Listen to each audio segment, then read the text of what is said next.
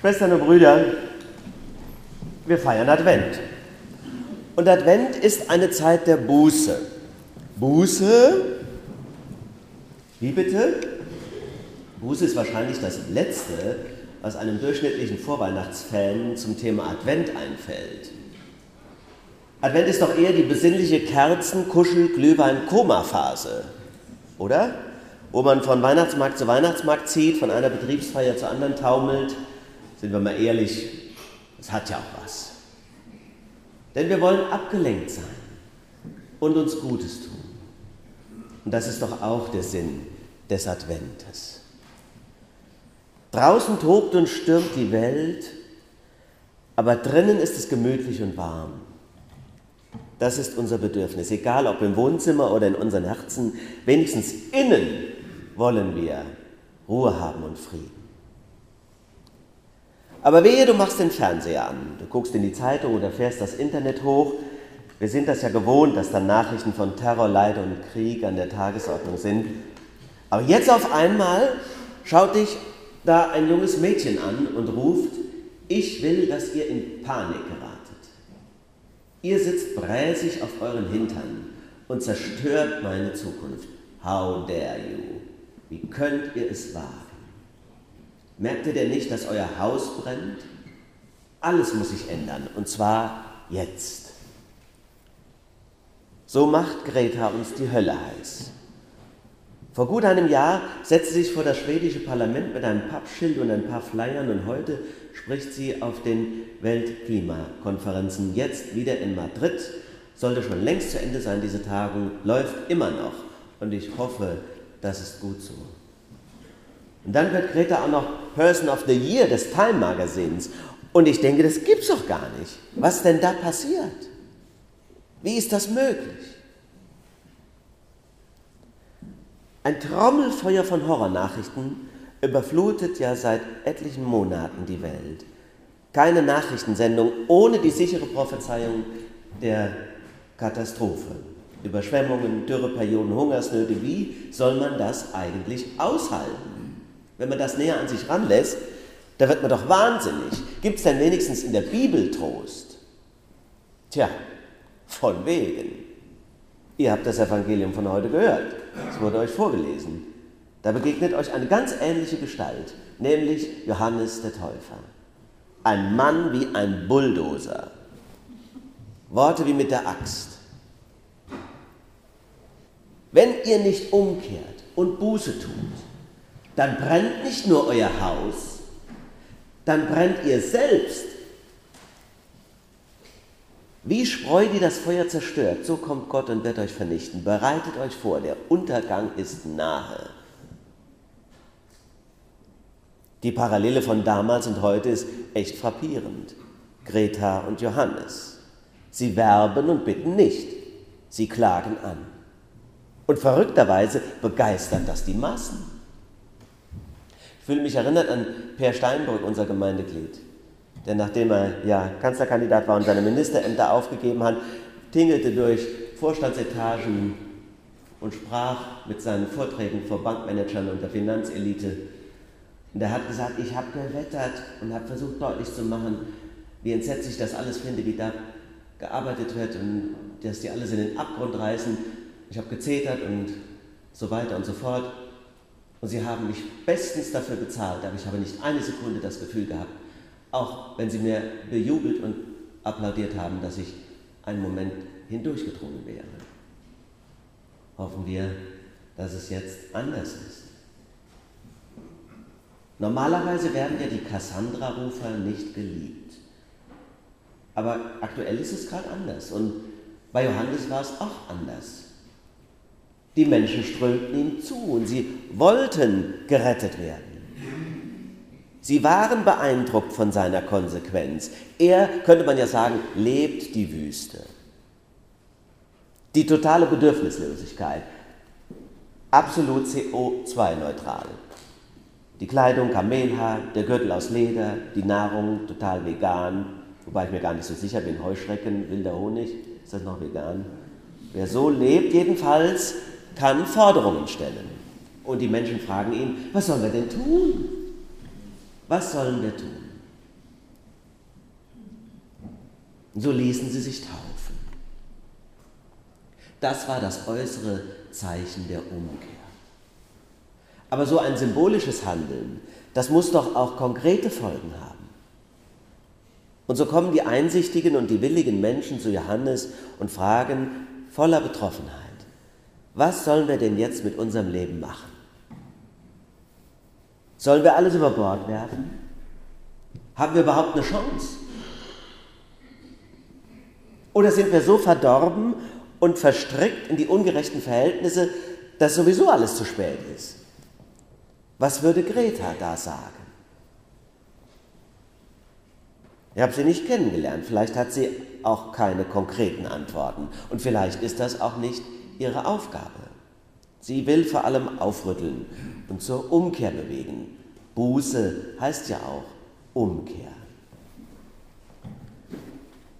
Von Johannes aber, von Johannes sind konkrete Antworten überliefert.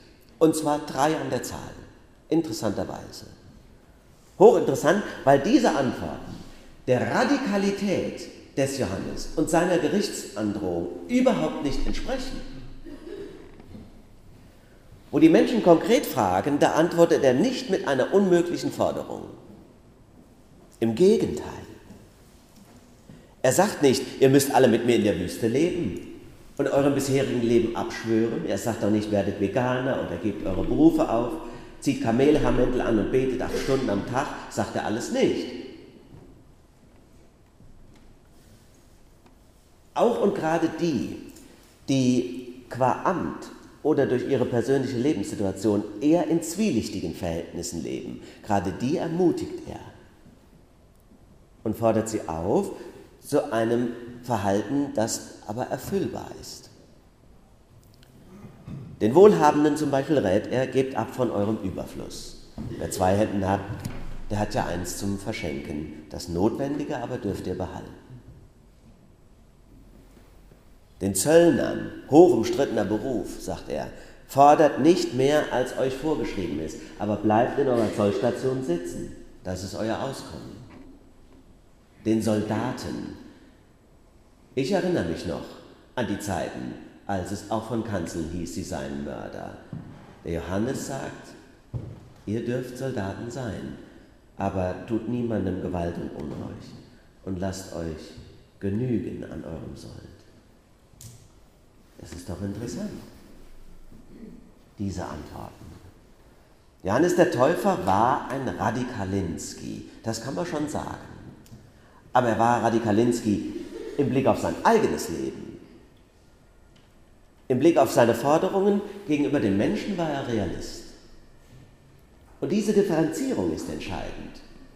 Und die scheint mir eine der wesentlichen Botschaften von heute zu sein. Diese Doppelstrategie ist mir auch für alle engagierten Klimaaktivistinnen und Aktivisten wichtig, ein wichtiger Werkposten von allen anderen nicht mehr zu verlangen, als das, was ich selbst zu geben bereit bin. Oder, wenn wir Johannes ernst nehmen wollten, müssten wir es noch extremer sagen. Johannes ernst nehmen heißt, sich selbst gegenüber sogar strenger zu sein als gegenüber den anderen. Übrigens denke ich auch, dass Angst und Panik schlechte Ratgeber sind. Panik macht auch nicht kreativ. Haben wir auch nicht von Jesus Christus gelernt. Ein nachhaltiges Leben ist nämlich, so denke ich, überhaupt gar keine Qual und auch gar kein Verlust. Ein Leben in Übereinstimmung mit der Schöpfung und in der bewussten, liebevollen Nähe zu unserem Schöpfer, das ist ein Gewinn. Es wird ein Genuss sein, so manche übersteigerte Verrücktheit unseres Lebensstils endlich mal zu korrigieren. Glaube ich fest. Vegetarische Küche ist köstlich, wenn man kochen kann. Kann ich ja leider nicht. Aber ich weiß es. Müllreduktion ist super. Muss dann nicht mehr so oft die Treppe runter mit dem Eimer. Fahrradfahren macht Spaß. Viel mehr als die ätzende Parkplatzsuche für den großen SUV. Und mein Handy behalte und benutze ich doch tatsächlich mehrere Jahre. Stellt euch das vor, was für eine Ersparnis. Tja. Und ich muss auch nicht, sage ich jetzt mal bewusst, hier in unsere bildungsbürgerliche Gemeinde hinein, wo jeder Panik hat um das Fortkommen seiner Kinder. Ich muss auch nicht unbedingt schon vor dem Abitur ein halbes Jahr in Chile gewesen sein oder ein Praktikum absolviert haben in China. Muss ich nicht. Habe ich auch nicht gemacht. Trotzdem was aus mir geworden, also halbwegs. Oder war das jetzt ein schlechtes Beispiel? Ja, was für eine Entspannung. Ich bewundere die Kinder, die das tun. Ich hätte das vor Heimweg gar nicht geschafft. Aber ich es auch in Frage. Das sind nämlich die, die eigentlich uns ins Gewissen reden. Dann aber auch anders leben, bitte. Persönlichkeitsbildung, das könnte doch dann mal wieder ehrenamtlich im Seniorenheim nebenan laufen. Im Flüchtlingscafé meiner Kirchengemeinde. Oder bei der Feuerwehr. Das wäre doch mal was. Mir fehlt die positive Vision in dieser aggressiven Debatte. Kluge politische Entscheidungen sind nötig, ja, das ist richtig. Und ich hoffe und bete für Madrid, für Glasgow in einem Jahr, dass sie auch gefunden werden und durchgesetzt. Aber ich glaube, notwendig ist auch eine Abkehr von der eigenen Selbstgerechtigkeit. Übrigens hat sich Johannes heftig geirrt. Gott kam, das war korrekt. Aber das Feuer und das drohende Gericht waren seine kühnste Fehlermeldung. Denn Gott kam ganz anders, als er gedacht hat.